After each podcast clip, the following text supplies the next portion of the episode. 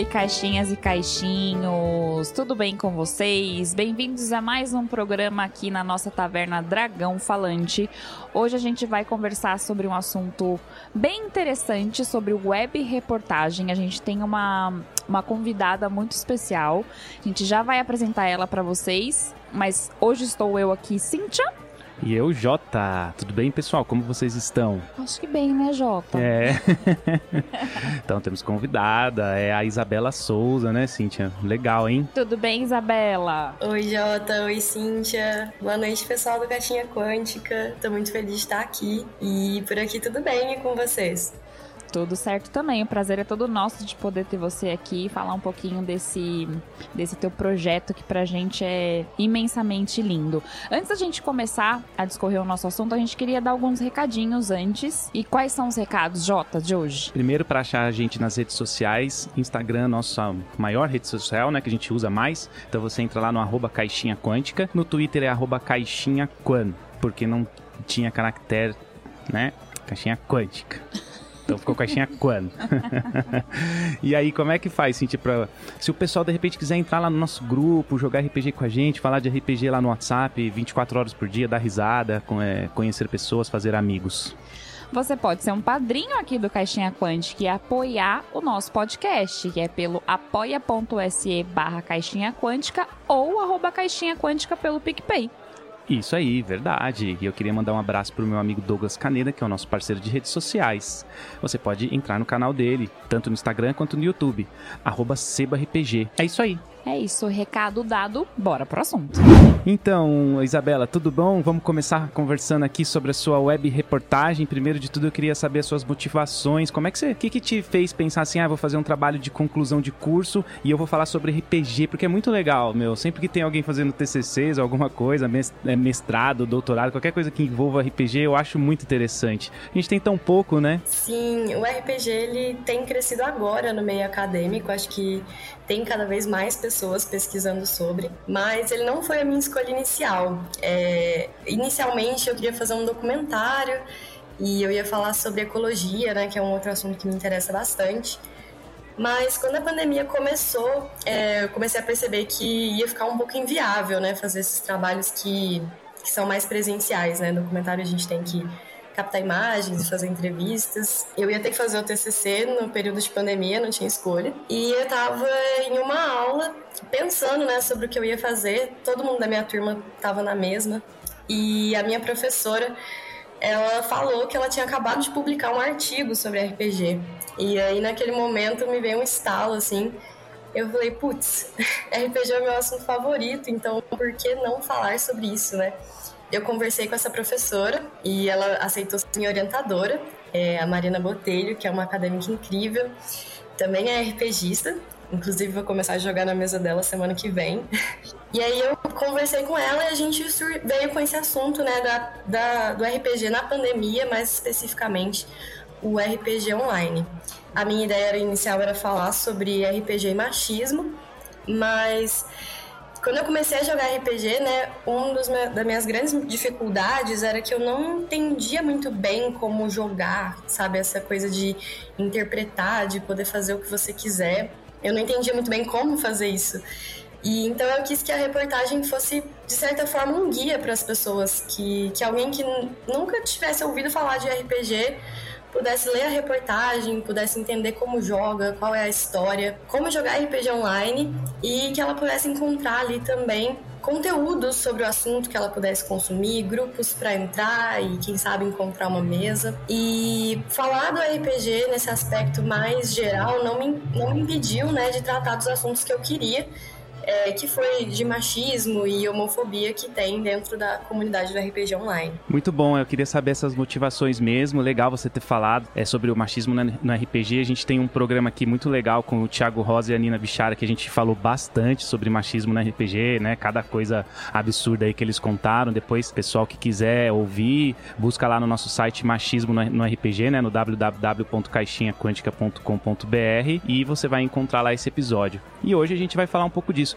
Esse lance do, do online, a gente tem falado bastante disso aqui no podcast, que a pandemia aumentou, né? Incrementou aí que as pessoas pudessem jogar RPG de forma online, trazendo aí talvez mais jogadores pro hobby, porque não tem que ter aquele lance de encontrar, se deslocar. E aí, o que, que você identificou no seu trabalho? É lógico, a gente sabe que a pandemia faz as pessoas ficarem de casa e elas, é, e elas né, buscam é, coisas, é, entretenimento online para poder se divertir. Lógico, a gente sabe disso, mas o que, que você identificou de legal aí nesse aumento do, do online pro RPG em si? Então, é, com a pandemia, né, como você citou, muitos grupos se viram nessa situação de ou a gente espera até isso passar, o que não tem previsão nenhuma de acontecer, ainda mais né, quando eclodiu essa situação, ou a gente migra para o meio online para manter né, a história. Realmente houve um aumento né, de jogadores de RPG online. Eu conversei com administradores de uma guilda né, no Discord, que são servidores que o pessoal entra e fica interagindo né, em on. E eles falaram mesmo que muitos jogadores entraram no começo da pandemia. Mas o RPG, ele é um jogo que se adapta muito bem à tecnologia. Já tem esse movimento de jogadores indo para online desde que a internet surgiu. É, tinha muita gente que jogava RPG de texto, né? No chat wall, por exemplo. Então, esse pessoal já meio que preparou o ambiente para essa migração que houve com a pandemia. Tanto é que a gente tem hoje os VTTs, né, que são super bem feitos e elaborados, cheios de ferramentas e isso ajuda muito na imersão, né?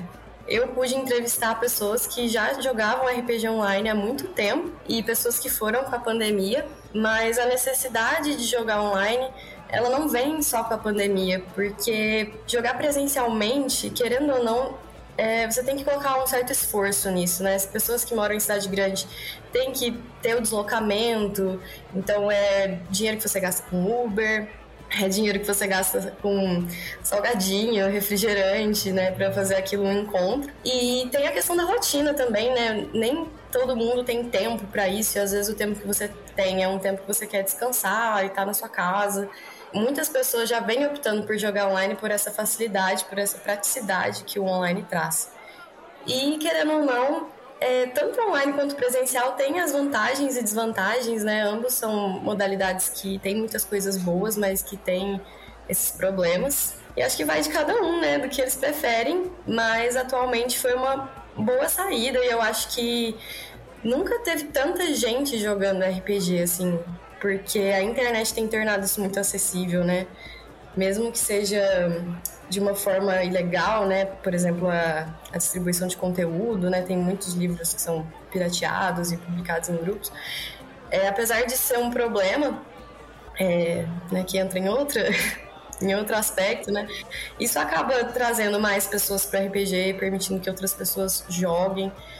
E no RPG online você pode jogar com pessoas de qualquer lugar, né? Que é uma coisa que no presencial é um pouco mais complicada. Geralmente você tá numa mesa presencial, dificilmente você joga com grupos de jogadores que são inteiramente novos. Sempre tem um intermediário que te leva para essa mesa, ou então, né, no máximo é em algum evento que você joga com pessoas totalmente desconhecidas. Então, o online acaba abrindo essas novas possibilidades, né? É, com a tecnologia, eu acho que a tendência do, dos jogos online é, ela já ia acontecer mesmo, né? É, porque a tecnologia traz isso, traz a facilidade e a flexibilidade, como você falou. E outro ponto que é extremamente importante, que também você comentou, que é, são estilos, né? Daquilo que você mais gosta de fazer. Eu sempre falo, já teve outros programas aqui que eu comentei também, porque eu sou uma pessoa muito de contato. Então eu gosto de jogar presencialmente porque eu, parece que a minha imersão acaba sendo um pouco maior. Mas o online, ele realmente ele aproxima mais as pessoas a, a, algo que elas realmente não conhecem, porque a facilidade de você procurar alguma coisa online é muito mais rápido, você tem acesso muito mais rápido às coisas. Então, online traz essa, essa proximidade das pessoas com um desconhecido, porque o RPG, querendo ou não, a gente sabe que a gente que é da comunidade, que gosta, de que ainda não chegou na quantidade de pessoas que a gente gostaria. E eu até gostaria de dizer aqui para você que, putz, eu nunca imaginei, de verdade, que eu fosse encontrar uma pessoa que fizesse um TCC de finalização de faculdade, é, voltado para um assunto que putz, pra gente que gosta, é muito, muito, muito bacana de saber que tem gente olhando para isso na educação. No passado, eu não sei se o Jota vai, vai se recordar, mas a gente gostaria muito de repassar isso para a escola, por exemplo, da nossa filha, né?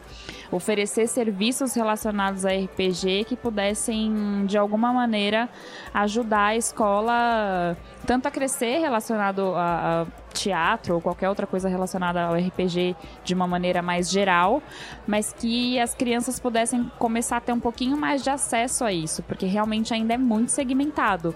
Então, quanto mais pessoas a gente consegue trazer para a comunidade do RPG, melhor e o online com certeza está fazendo esse papel hoje. Sim, é, como você comentou, né? O RPG é muito segmentado e, querendo ou não, ele é um, um hobby pouco acessível, né? Sim. É, é, os materiais são muito caros e, e se você não tem uma pessoa disposta, um lugar que você saiba que você vai conseguir informações, é difícil entrar no RPG sozinha. Eu falo isso por experiência própria, porque eu sempre quis jogar por muito, muito tempo, mas não sabia quem procurar, não sabia como chegar a isso. E o RPG online, ele. Né, você entra num grupo com, sei lá, 20 mil pessoas que existem grupos no Facebook que são muito grandes voltados para RPG e você tem ali publicações né, oferecendo vaga para mesa, tem muita publicação que ensina o pessoal, dá dicas né, de mestragem, dicas de como jogar bem. E isso traz mesmo muitas pessoas para o RPG. É, eu entrevistei um, um rapaz, né, ele é professor de história, e ele tem um projeto de, de RPG na escola dele. Eles jogam um RPG de inserção histórica, né, do Brasil colônia. E foi algo que ele conseguiu assim apoio, né, da Secretaria de Educação e ele ganhou uns livros de um autor e pôde distribuir para outros professores e fez tipo uma oficina ensinando os professores a jogar RPG para os professores ensinarem aos alunos. E o RPG, né, ele tem uma função social, querendo ou não, uma função sociocultural, porque Primeiro que ele é um jogo muito diferente, né, dos jogos que a gente está acostumado. Ele não tem esse aspecto de competitividade, porque você não ganha ou perde no RPG, você tá ali com um grupo, né, para construir uma narrativa em conjunto. E né, a história do RPG são pessoas que não se conhecem ou que são completamente diferentes, né, de raças e classes diferentes e que se juntam por um objetivo em comum e é exatamente isso que você faz quando você senta numa mesa com pessoas para jogar. E isso traz uma proximidade muito grande, você se sente parte de um grupo, você cria um vínculo, você sente que as suas ações ali têm, têm validade, importam e fazem a diferença. E isso é muito engrandecedor, né? Ainda mais se você está num ambiente em que você se sente impotente nos tempos que a gente está vivendo hoje, né, totalmente conturbado o cenário político e econômico do nosso país, é bom ter essa válvula de escape, mas não para só não só para esquecer a realidade, mas para aprender coisas novas e quem sabe aplicar essas coisas novas na realidade que você vive. Estudar sobre RPG e fazer esse TCC foi incrível porque eu pude conhecer o RPG por outros aspectos que não só o do jogo é, de como ele muda a realidade das pessoas, querendo ou não, né? Eu estudei um autor que é o Johan Huizinga e ele escreve sobre o domínio lúdico, né? Sobre o lúdico na humanidade, de certa forma. E os jogos são características que não são só humanas, né? A brincadeira em si, ela está presente em várias espécies animais. Quando você joga, você entra nesse ambiente que ele chama de círculo mágico, que é o território do jogo. E nesse círculo mágico, é, ele pode ser um ambiente físico, né? Tipo um campo de futebol ou a imaginação dos jogadores de RPG. E nesse círculo mágico, as relações cristalizadas né, da, da sociedade, as coisas, as regras e as hierarquias, como a gente conhece, elas perdem a validade, porque quando você está nesse ambiente do jogo, você você está jogando e o que vale são as regras do jogo, são uhum. as, as regras que são impostas ali. E isso permite que você exerça conflitos, né? Que você entre em conflitos e resolva eles, e isso não afeta a sua vida diretamente.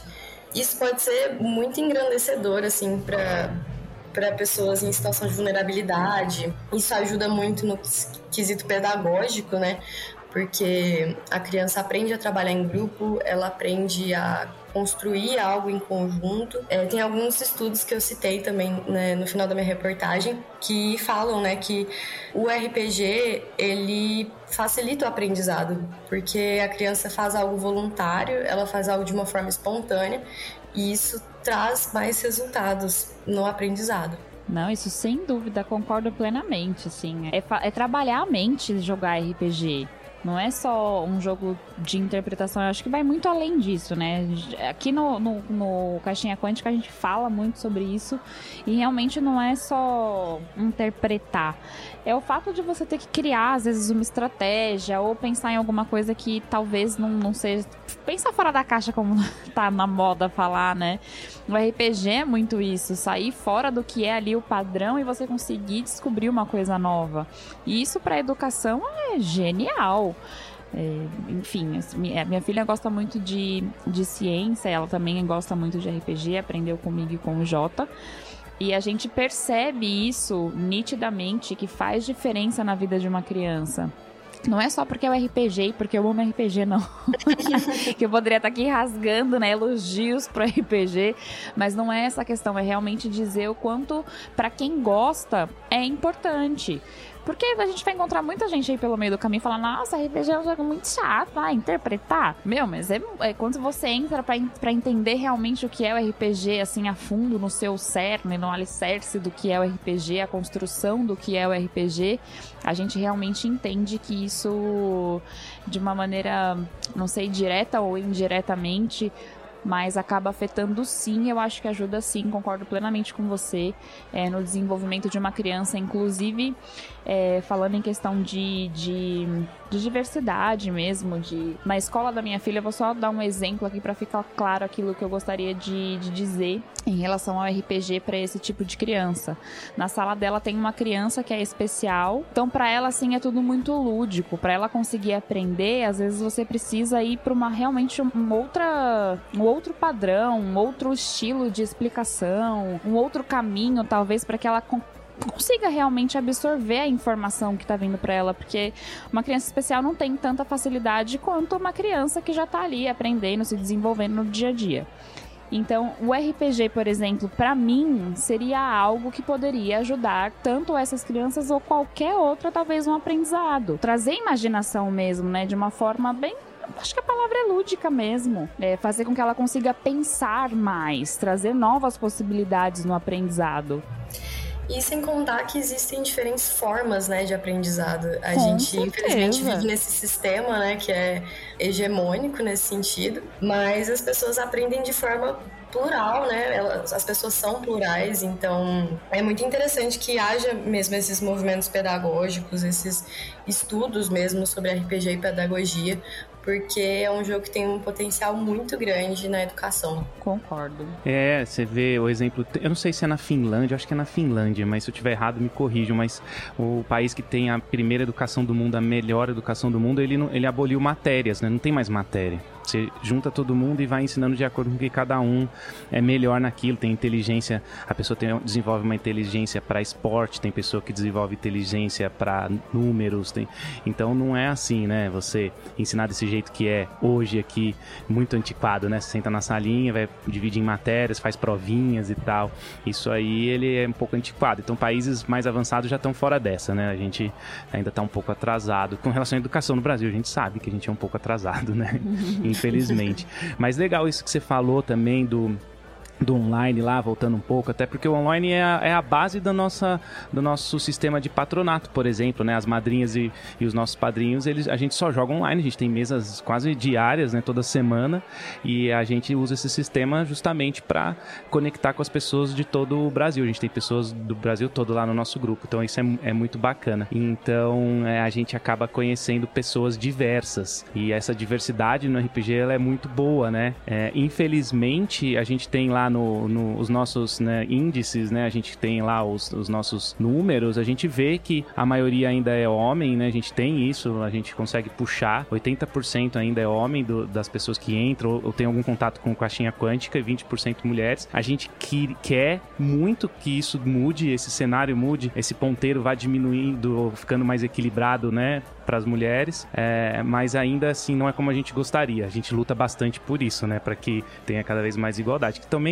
é o coração do seu trabalho, talvez, né, o Isabela, ele, a diversidade, você falou bastante dele ali, a gente deu uma lida e queria que você falasse um pouco disso também aqui no nosso programa.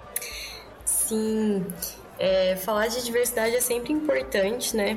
Ainda mais no período que a gente está vivendo agora. E sempre foi um objetivo meu falar sobre isso no meu trabalho. E foi muito interessante porque é, esse assunto, com alguns entrevistados, eu nem precisei perguntar, sabe? Ele surgia de uma forma muito natural porque fazia parte da realidade dessas pessoas, né, é, em geral mulheres e membros da comunidade LGBT, de sofrerem discriminação mesmo é, dentro da comunidade, assim. O RPG, como eu já tinha dito, ele é um hobby pouco acessível, querendo ou não, um pouco elitista, assim. Quando ele surgiu no Brasil, né, os livros eram importados, é, a maioria era em inglês, então já ficava restrito a essas pessoas que tinham condição e acesso para consumir esses conteúdos. por, pela nossa cultura machista, né, o RPG ele sempre foi, de certa forma, endereçado a meninos, muito mais do que meninas, né? A gente tem na, na nossa cultura essa narrativa muito masculina, né, do, do herói que que salva o dia e as mulheres são sempre é, coadjuvantes né, na situação. Sim. E então o RPG, ele, querendo ou não, foi dominado por muito tempo por homens brancos, héteros, cis. É, uma coisa que foi muito trazida, assim, pelos entrevistados foi a, o estereótipo do nerd. É aquele cara à margem da, da sociedade que, que vê nos seus interesses um, um escape, né, para a realidade que não é muito gentil com eles, digamos assim. Sofre bullying, aquele estereótipo todo, né? Exatamente. Querendo ou não, essas pessoas elas realmente fizeram parte, né, da, da maior parte do público do RPG por muito tempo. E é muito falado sobre como os nerds de antigamente ainda estão na comunidade, porque o RPG é um jogo novo, né? E muitos deles são extremamente conservadores, assim. É, não estou generalizando, obviamente, querendo ou não, é uma realidade. E a gente não precisa ir muito longe para ver exemplos disso, né? A gente tem grandes franquias que foram boicotadas por grupos, né? Por trazerem protagonistas negros, é, femininas, né? Asiáticos. É, como o próprio Star Wars, né? O Despertar da Força. É isso, ia falar, pode falar que, que foi Star Wars mesmo, que foi a Disney pode falar aqui. Sim, pois é. Realmente teve isso mesmo, né? Com os protagonistas, uma mulher, um negro. Sim. Teve bastante na época. E a chinesa, ela até, no terceiro filme, ela até nem aparece, de tanto que isso influenciou, né? Pois é, então há muito essa repressão, assim, por parte de pessoas que, de certa forma, foram reprimidas por um tempo, né? Hoje em dia eu acho que da cultura nerd, entre aspas, ela se difundiu muito com a cultura de massa. É, a gente tem pessoas de todas as idades indo no cinema ver filme da Marvel, né? Eu acho que isso tem se difundido mais. E isso tem chegado a mais pessoas, isso tem é, inserido mais pessoas nesse ambiente. Então parece que há um movimento de, de tentar proteger esse espaço, não sei de que especificamente, mas enfim, esse movimento. Então, eu acho que existe mesmo essa concepção de que há poucas mulheres no RPG, né, por exemplo. Mas eu acho que não é tão pouco quanto a gente acha. Eu acho que as mulheres elas só se sentem pouco confortáveis para sair dessa zona de segurança que é talvez as mesas nas quais elas já jogam e já estão acostumadas. E eu falo isso porque quando eu fui é, selecionar os entrevistados para minha reportagem, muitas das pessoas que se ofereceram para participar foram homens, assim, 90%. E eu acompanhei cinco meses. É, fiquei observando cinco meses ao longo de um mês, né? Fazendo anotação e vendo a interação das pessoas antes e depois do jogo. E apenas duas delas tinham jogadoras É, numa mesa tinha duas jogadoras e na outra tinha apenas uma. E nessa mesa com duas jogadoras, nenhuma delas quis me dar entrevista, sabe? Então eu tive que realmente procurar meninas para poder conversar comigo, pessoas que estivessem dispostas a fazer uma entrevista gravada. E eu acho que isso é um pouco de medo da exposição, assim, medo de como a comunidade vai receber. Tanto, eu acho que principalmente, né, para mulheres e para LGBTs, a comunidade é, ela tem uma recepção muito hostil ainda. É, então, assim, eu entrevistei meninas que me contaram que elas eram chamadas para mesa só para realmente serem testadas, terem seus conhecimentos testados, ou mestres, né, narradoras que, que eram sempre questionadas, que não tinham autoridade respeitada na mesa. E sem contar, né, que quando você começa a jogar com pessoas estranhas, você corre esse risco, né, de, de sair com, com alguém com uma ideologia diferente. O online é basicamente uma roleta russa, né? Você realmente não sabe quem vai jogar ao seu lado. E acontece muito de você entrar numa mesa e você precisar, por ser mulher, você ter que tomar esse cuidado com a forma como você interage com as outras pessoas da mesa. Eu conversei com a Tiali, né? Ela é uma jogadora que ela passou por uma experiência muito traumática de passar por uma cena em que a sua personagem era estuprada sem o consentimento dela, né, não teve nenhuma conversa prévia com o mestre. E ela me disse que depois disso ela ficou cinco anos sem jogar RPG, porque ela tava com medo mesmo de passar por isso de novo. E que quando ela voltou e foi pro online, até ela encontrar uma mesa, né, que, que ela sentisse à vontade, que é com quem ela joga atualmente, sempre que ela entrava em uma mesa, ela passava por uma situação de alguém mandar mensagem para ela no privado, é, com perguntas meio tortas, sabe? Não, não tem uma, uma evidente nesses assuntos, mas você sabe que não é o tipo de assunto que os jogadores puxam com outros rapazes da mesa. E é muito curioso porque eu conversei com esse pessoal, é, ouvi esses relatos e eu fui jogar online e eu passei por experiências muito parecidas assim. É, o ambiente dos jogos ele já é um ambiente predominantemente machista. A gente conhece a fama de jogos online né terem chats extremamente tóxicos extremamente com conteúdos muito né, de assédio, de homofobia, discurso de ódio, basicamente. Normalmente esses joguinhos aí de time contra time, né? Sim. Normalmente tem chats bem tóxicos mesmo, né? É, é uma realidade isso aí. Pois é, e eu acho que principalmente por, porque as pessoas estão na internet, elas se sentem mais livres, né, para isso. O RPG em si, ele já é um ambiente que te faz se sentir mais livre, né? No jogo você faz coisas que você não faria na vida real. Então, quando você coloca isso no online, é como se você pudesse se livrar de qualquer consequência, né? Você faz alguma coisa, bloqueia as pessoas, nunca mais vê na sua vida. E isso é muito difícil para as minorias que sofrem com essa rejeição, que sofrem com, essa, com esse pouco espaço, com essa pouca representatividade. E uma resposta a isso, né, são, são esses grupos que são formados especialmente para essas minorias. É, eu vejo muito em grupos que eu faço parte oferecimento de mesas especificamente para o público feminino ou especificamente né, para o público LGBT. E é muito engraçado, entre aspas, engraçado e trágico, as reações a isso, né? Porque você vê comentários de muitos rapazes falando, tipo, ah, isso é ser preconceituoso, vocês estão segregando, vocês estão criando a própria segregação. É por isso que, tipo, não tem mulher na mesa, mulher não tem espaço no RPG.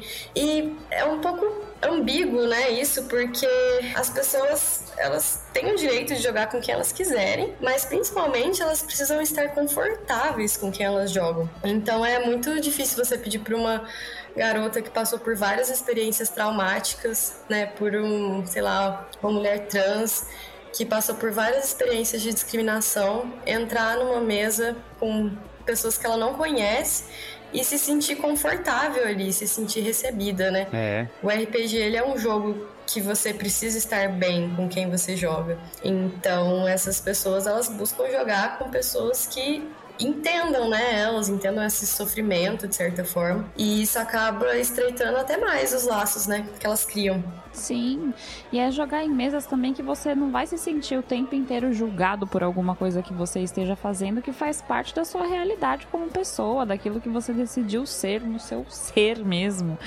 É, as pessoas precisam aprender a respeitar isso. A gente tá indo a passinhos lentos ainda, É, mas eu acho que quanto mais a gente fala, mais a gente aprende sobre. E é a gente se fortalecer cada vez mais para que, meu, para que essas pessoas tenham espaço em toda e qualquer mesa. Eu acho extremamente culposo até da nossa parte, me sinto culpada, me coloco nesse lugar também de não conseguir trazer essas pessoas para perto, sabe? E eu digo culpa porque na realidade, eu como comecei a jogar com família, é, e eu, a comunidade de RPG que eu tenho acesso, a gente fala muito sobre isso e a gente tem um respeito muito grande sobre todo e qualquer tipo de, de diversidade, seja ela qual for. Então eu nunca, nunca passei e nunca presenciei esse tipo de, de coisa em nenhuma mesa. Até porque é sempre muito na base do respeito, assim. E é. Eu fico, às vezes, eu paro para pensar, às vezes, nos depoimentos que as pessoas falam, fico desacreditada, que eu falo, gente, como é que pode um negócio desse? RPG, que deveria ser uma coisa completamente inclusiva, para você conseguir uhum. daquela, sair daquela realidade que você já vive, que é opressora, que você. É, é sempre julgado e sempre olhando alguém olhando torto para você ou querendo dizer algo sobre a sua vida que não tipo que não me diz respeito, sabe?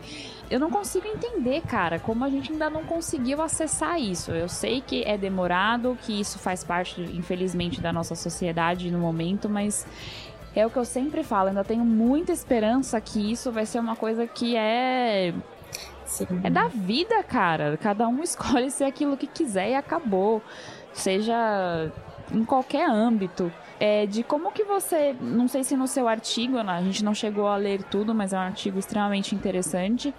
É, você aborda assim em algum momento em como que a gente deve se portar a gente assim é, digo héteros mesmo cis e tudo mais com é, é, como que a gente consegue se posicionar em relação a isso para que a gente consiga trazer mais pessoas e demonstrar que realmente as mesas, mesmo que não sejam segmentadas para esse tipo de público, seja para mulheres, sejam para pessoas trans ou algo do tipo, para que a gente consiga trazer para perto mesmo essas pessoas. Você aborda algum tipo de assunto no seu, perdi o um nome, é web web reportagem. Web reportagem. Isso é muito novo para mim, gente.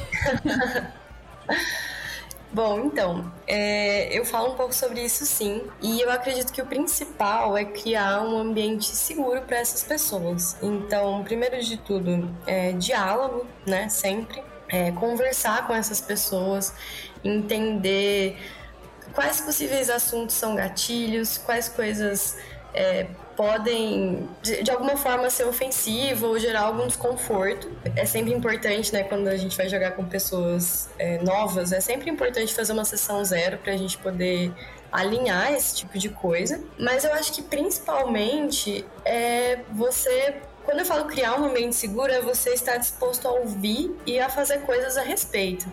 Então, se você está em uma mesa e alguém tem um comportamento machista, é você tá aberto a conversar com essa pessoa ou, né, dependendo do que for, tirar essa pessoa da mesa e mostrar que o RPG é, ele é um lugar inclusivo, sim, mas que intolerância é intolerável, né, de certa forma. Eu acho que dar tempo ao tempo, de certa forma, também, sabe? Porque essas pessoas, elas estão batendo pé e elas não estão desistindo do espaço que elas estão conquistando. E tá sendo aos poucos, mas a gente tá, né, entrando no RPG, a gente tá ganhando esse espaço. Eu acho que é importante essas mesas que acontecem, que são para grupos específicos, porque isso de certa forma fortalece as pessoas para jogar com pessoas diferentes e com novos grupos, novos jogadores. Então, eu acho que é realmente ter um bom posicionamento e se posicionar contra é, esses comportamentos agressivos e hostis direcionados à minoria e abordar sempre esse assunto, né, que é um assunto que a gente nunca pode parar de falar, porque o machismo, a homofobia, racismo, tá tudo tão enraizado na nossa cultura que todo mundo tá sujeito a fazer um comentário ou a ter uma atitude que não condiz com os nossos princípios também, né? Só porque a gente tem uma, uma atitude assim não quer dizer que a gente apoia aquilo. Mas às vezes é, é algo que tá tão enraizado que a gente não percebe que aquilo pode ferir o outro, né? E é você estar tá aberto a ouvir sobre essas feridas. é, é, sempre muito desconfortável, né? Se ver como uma pessoa machista, se ver como uma pessoa racista, se ver como uma pessoa homofóbica. Mas é importante não cair nesse, nesse negacionismo, assim. Com certeza. E mais uma vez, a gente volta à tecnologia.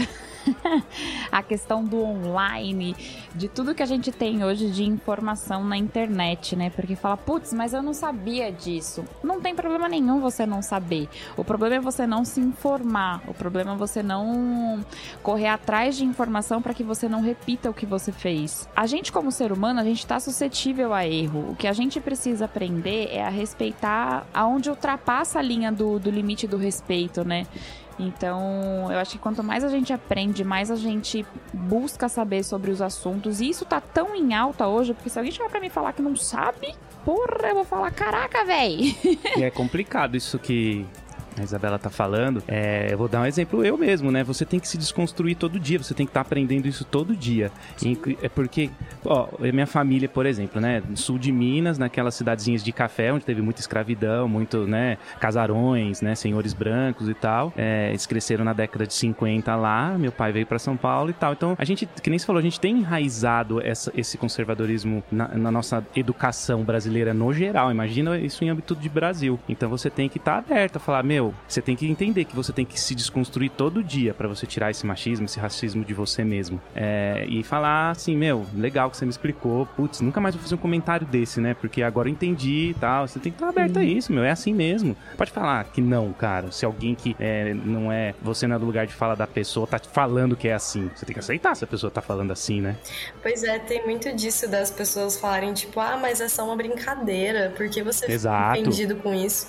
E é muito fácil, né? Você você falar que não é, não é nada quando não é você que está sofrendo com isso, não é você que está sendo Nossa, discriminado todos os disso. dias. Então, Sim. tem que ser humilde, né, para aceitar essas críticas de quem tem um lugar de fala. Não, e ser humilde de falar, putz, cara, desculpa. É, não foi minha intenção, minha intenção não foi te magoar, mas se eu te magoei, poxa, retiro o que eu disse. É, é, você entender que de alguma maneira você tá ferindo a pessoa com aquilo que você tá falando. Sim. Então é, é, se colocar no lugar do outro mesmo, porque às vezes o que te faz mal não faz mal para mim, o que faz para mim não faz mal para você. E assim a gente segue. Eu sempre digo que eu, é, a gente a gente ser humano sempre tem esperança em tudo e eu acho que essa nova geração que está vindo agora, é, indo muito de encontro com o que o Jota falou, já é uma geração que já tem esse entendimento e já vive nessa constância do que é o novo, do que é é, ter essa pluralidade e tratar o ser humano como um indivíduo singular. Porque eu não sou igual a você, você não é igual a mim, o Jota não é igual a nós duas, vamos dizer assim, mas somos plurais eu vejo muito pela, mais uma vez dizer aqui, pela minha filha, né? É, a minha criação, na realidade, foi uma criação muito de liberdade, de comunicação, de informação. É, talvez a do Jota, por ser um pouco mais velho do que eu e ter pais mais conservadores, por exemplo, tenha sido uma educação diferente. A educação da minha foi filha... conservadora. Sim. É, eu já digo, já. Sim. E assim, não, tá tudo bem. É, você se tornou, se tor com a educação, mesmo tendo uma educação conservadora, você se tornou uma pessoa que está aberta à comunicação e que entende que a informação ela vai chegar até você e você tem esse entendimento e sabe sim, como digerir. As pessoas talvez um pouco mais antigas que vivem no mundo de hoje tão diferente, com tanta é, modernidade e coisas novas acontecendo, é, é mais difícil para entender. A gente senta, explica, tem que ter a paciência. É, eu acho que faz parte da nossa geração ter o poder mesmo da comunicação e de levar a informação de uma forma objetiva mesmo. É, sobre o que está acontecendo hoje para que as pessoas consigam abrir a mente. E só concluindo em relação à minha filha, o pensamento que ela tem hoje é engraçado porque ela me ensina muitas coisas. Às vezes algo que ela chega para falar para mim, eu falo, puta merda, eu não tinha uhum. pensado nisso. Eu não tinha pensado. É, eu não tinha tido esse olhar que ela teve, um olhar muito mais aberto, amplo. E o desenho um... que ela faz? Ela faz desenhos, né? E o primeiro desenho dela foi uma moça negra com vitiligo e com cabelo enrolado. Eu falei, não, por que você fez esse desenho, Duda? Lá? Ah, porque nunca tem, ninguém nunca faz, então eu quis fazer. Gente. foi um tapa na minha cara, assim. Eu falei, porra, velho. E ela colocou uma frase, uma hashtag. Eu falei, porra, mas de onde ela sabe de hashtag? É. coisa mais atual. É e, gente, eu sou, eu sou jovem, eu tenho 32 anos. Então, assim, as coisas às vezes que saem da cabeça dela, que, que sai naturalmente, assim. Às vezes são coisas que lá atrás, né, quando eu tinha a idade dela, é o que eu sempre falo, ela tava comendo terra, não tava pensando nisso né? Eu tava, tipo, numa outra dimensão, é outra, outro momento, não se falava tanto sobre isso, ainda era muito difícil entrar nesse assunto, porque, de novo, é era uma sociedade um pouco mais conservadora sim, e que isso vem se carregando, mas que aos pouquinhos ela vem é. se esvaindo, assim, sabe? Então essa nova geração da, de, da idade da minha filha, que tem 12 anos, das coisas que elas têm acesso. Eu acho que é mais fácil o entendimento. E tudo aquilo que a gente precisa se adaptar e digerir, geralmente é assim mesmo, é um turbilhão de coisas. E aos pouquinhos a gente vai colhendo ali uhum. o que as sementes que a gente a gente planta e daqui a pouco a gente tá colhendo que fala, putz, a gente passou por tudo aquilo ali, mas olha só até onde a gente chegou aqui, né? E eu acho que todas as pessoas que sofrem hoje é, discriminação, enfim, os gays e todos os gêneros, é, as, as, enfim, tudo isso que a gente vê por aí, as pessoas que sofrem discriminação, lá na frente acho que vão falar, putz, a nossa luta valeu a pena. E vai ser uma luta constante, né? Acho que para todo mundo, para todos nós, isso tem que evoluir cada vez mais e não pode parar. Mas eu acho que em algum momento vai ser mais é, confortante vai ser, não vai ser tão dolorido falar sobre isso, porque sempre parece que é atolar o dedo na ferida. Vocês já se separaram nisso e tem essa sensação? Sim. Claro. É muito difícil mesmo e é muito difícil abordar esses assuntos, né, de uma forma natural, porque não é natural pra gente, né? Então é muito bom saber que as novas gerações estão tendo mais contato com isso e Nossa, muito. E assim, as crianças, elas não não enxergam o mundo do jeito que os adultos enxergam, né? Elas não veem as diferenças da forma que os adultos veem, porque eles já passaram por esse processo de, de rotulação. Então, quebrar isso para as gerações que estão vindo é o melhor jeito da gente não erradicar, né? Acho que a gente vai demorar muito para conseguir erradicar esses problemas da nossa sociedade, mas para a gente melhorar elas aos pouquinhos e, e melhorar elas especialmente para essas pessoas, né? Melhorar a sociedade. E o RPG é um jogo muito novo, então cada vez mais jovens e adolescentes e crianças da nossa dessa geração atual estão entrando nesse mundo e eu acredito que, né, aos pouquinhos ele vai ser mais receptivo para todos, né? Até as editoras têm trabalhado para quebrar esses estigmas e para trazer mais conteúdo com representatividade, com inclusão, com acessibilidade, né?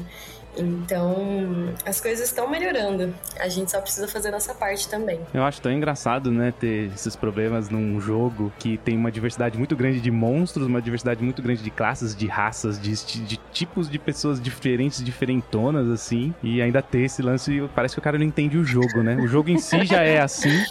É incrível, velho. Como que pode? É, o cara que aquele cara que não entende Star Wars, né? tipo, tá lutando contra um império. Ele não entende que é. Mas então, acontece, né? Eu acho muito engraçado esse negócio. Você falou das editoras, é importante falar. Elas estão sim empenhadas nisso. A, a maioria delas, pelo menos. É, as que o Caixinha tem contato, trabalhar juntos, são todas assim. Então, a gente fica feliz com esses avanços, né? De pouco em pouco. São avanços, pelo menos, né? Você vai ter um futuro melhor aí pro RPG. Gente quer mais pessoas no RPG. O RPG não pode ser, nossa, tenho medo de entrar num RPG. Não quero isso, né? Eu quero cada vez mais pessoas. A gente cria conteúdo para essas pessoas. Pode ter. Não ter audiência, não ter público. A gente quer público. E de qualquer jeito que for, não, importa. O RPG é uma coisa muito incrível, né, para ficar restrita a só algumas pessoas. Exato, nossa, falou Exatamente. bem. Boa frase essa aí. O RPG é maravilhoso, não tem que dividir. Se a gente, a gente que ama RPG, a gente quer dividir com todo mundo. Parece aquela coisa, não, vem aqui, vem aqui que eu vou é, te contar ver. o que é o RPG, vem cá rapidinho, cinco minutos. É, Isabela, eu queria te fazer uma pergunta que eu acho bem importante e relevante aqui, falando mais agora sobre o, seu, o teu projeto, sobre o seu, tra seu trabalho, seu TCC. É, de tudo que você abordou, de tudo que você viu e tudo mais, qual que é o grande propósito desse seu trabalho? Você pretende é, levar ele para frente de alguma maneira? Você, qual que é o seu grande objetivo com, com tudo isso que você trouxe de, de material, mesmo que seja para um TCC? A gente viu que é um material riquíssimo. É, tem um propósito específico para esse, esse seu projeto?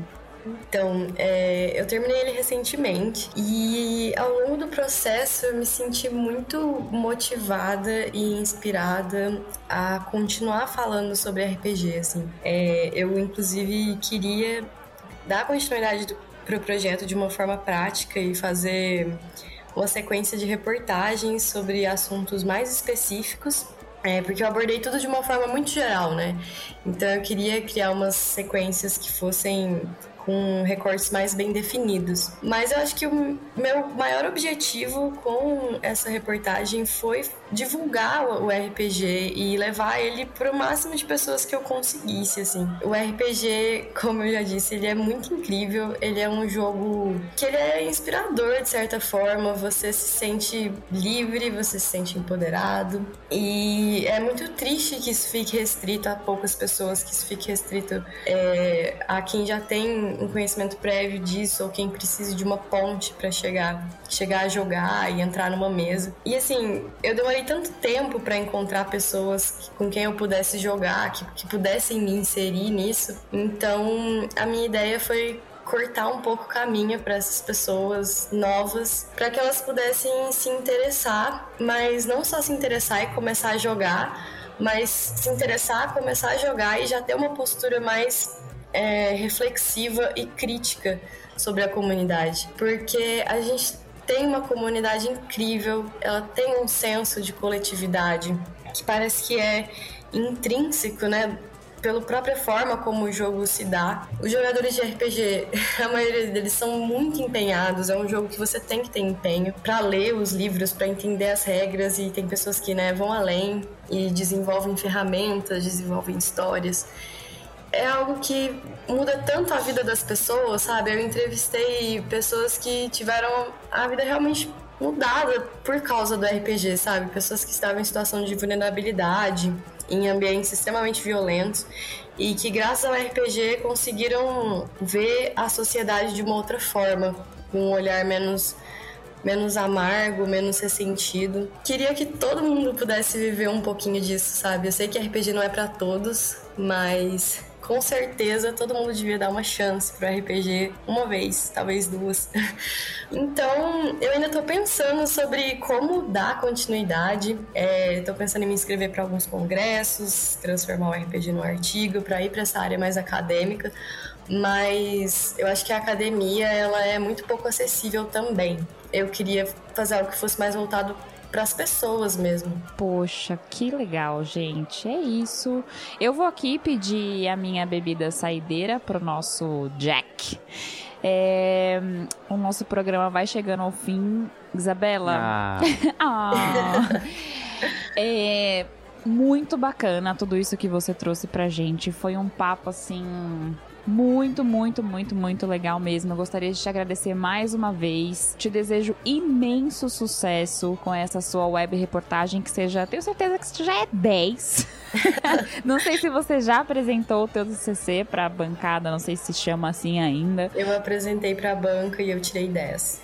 oh, maravilhosa! Que gente temos um 10 aqui Aí. nesse programa, entendeu? É disso que a gente está falando. RPG trazendo o quê? Nota 10.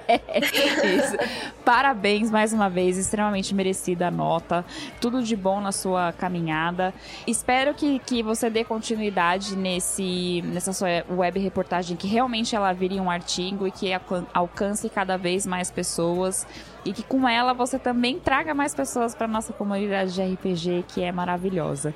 É, e antes do, acho que do Jota se despedir, eu gostaria que você fizesse também aqui o seu jabá, a sua divulgação de todo o trabalho que você fez. Muito obrigada, gente, primeiramente, né, pelo espaço. É, eu adorei conversar com vocês, estou muito feliz. Vocês fazem um trabalho incrível, né, de divulgação também, de levar o RPG para mais pessoas. Admiro muito o projeto de vocês. E quem tiver interesse, dá uma olhadinha lá na reportagem. É... Acredito que vai ter o link na descrição, né? Vai. Sim, Opa. sim. Compartilhem, né, para o máximo de pessoas possível, para a gente poder levar o RPG para cada vez mais pessoas, que cada vez mais gente possa se sentir acolhido e especial nesse mundo maravilhoso do RPG. Muito bem. Bom, eu vou ficando por aqui então. Mais uma vez a minha minha eterna gratidão pela sua participação e para os ouvintes, até o próximo programa. Obrigado pessoal por, pela audiência. Também vou ficando por aqui. Queremos pessoas, queremos muitas pessoas pro RPG. Muitas. Sem parar, assim. Tipo, chover, chover pessoa.